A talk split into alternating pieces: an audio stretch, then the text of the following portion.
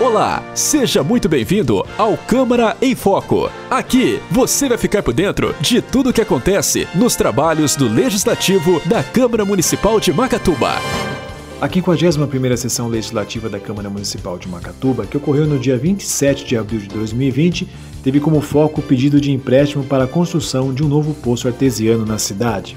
O primeiro vereador a subir à tribuna foi Aloísio Abel, que falou sobre suas indicações.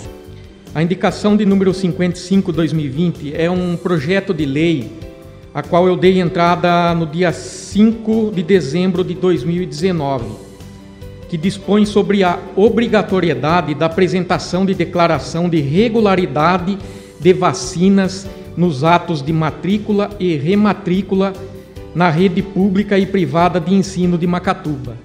Esse projeto é, é Houve um parecer jurídico da casa aqui que era inconstitucional, alegando que a iniciativa é exclusiva do Poder Executivo. Então agora eu solicito ao prefeito que envie. Não vai, não vai haver despesa para o município, é somente uma declaração. As crianças que forem fazer a matrícula e rematrícula deverão apresentar uma declaração que o próprio é, município, através da, da Secretaria de Saúde, deverá dar essa declaração sem ônus, sem custo para as pessoas. É uma forma de, de garantir aqui é, as pessoas, né, as, as crianças que estudam, né, que ela está regular com suas vacinas e como ela está no convívio com outras crianças, né, para que, que não transmita alguma, alguma doença para as outras pessoas. Você está ouvindo Câmara em Foco. O vereador Anderson Ferreira falou sobre o projeto de lei que pede autorização para o financiamento do poço que a prefeitura quer instalar nos altos da cidade.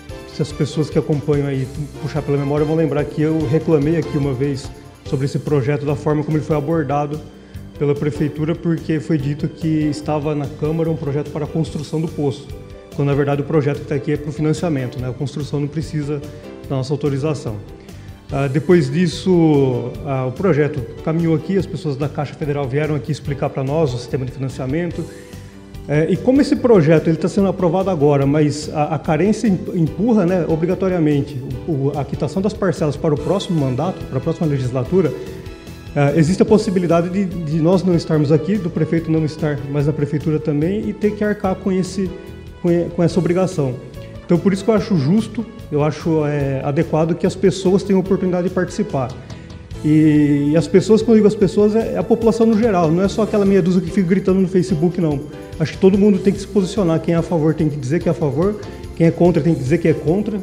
É, e quem tem dúvida tem que apresentar as suas dúvidas para que elas sejam esclarecidas em audiência pública. Acho que é só assim, elevando a qualidade do debate que a gente vai chegar numa decisão melhor para todo mundo. Você está ouvindo Câmara em Foco. Fabrício Gino Pereira falou sobre o seu projeto de lei, que pede a redução do salário do prefeito, vice-prefeito, secretários e vereadores durante a pandemia de Covid-19. É, eu quero abrir aspas aqui, é, presidente, nessa parte, porque uma dessas coisas foi em relação ao projeto que nós protocolamos aqui nessa casa, que era de redução do salário de prefeito, vice-prefeito, secretários e vereadores na, em relação à pandemia, em relação ao coronavírus, correto? Só dizer bem claro que se esse, se esse período de pandemia fosse no ano passado, eu entraria também com o projeto. Então, se, é o ano, se, se fosse o ano passado ou esse ano, eu entraria de qualquer jeito, mesmo tendo as eleições daqui uns dias aí, até porque é, se sabe-se que as eleições até então está mantida em outubro, né?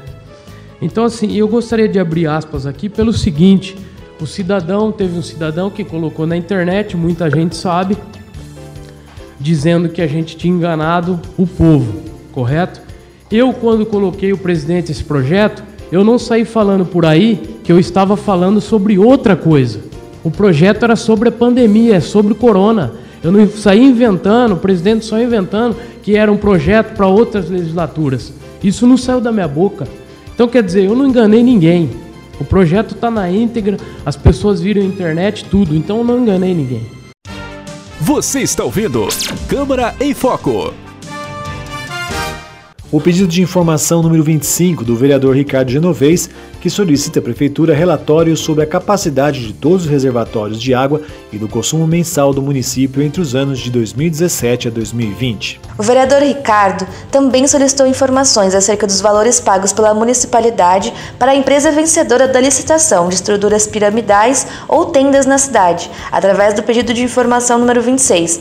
Os dois pedidos foram aprovados.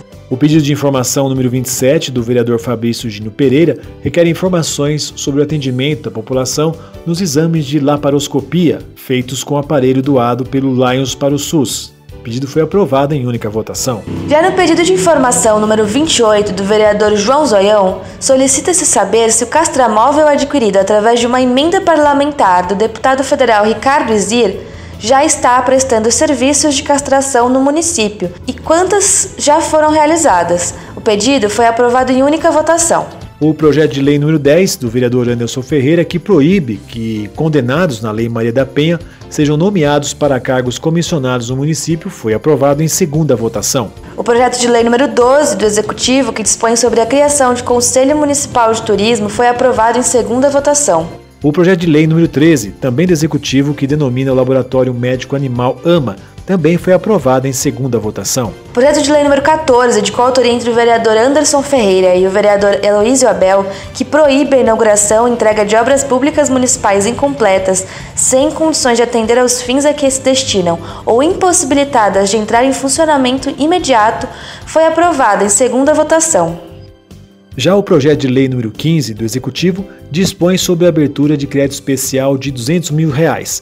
Esse dinheiro vai ser utilizado para a aquisição de dois tanques para armazenamento de combustível a ser instalado no posto de serviço do almoxerifado municipal.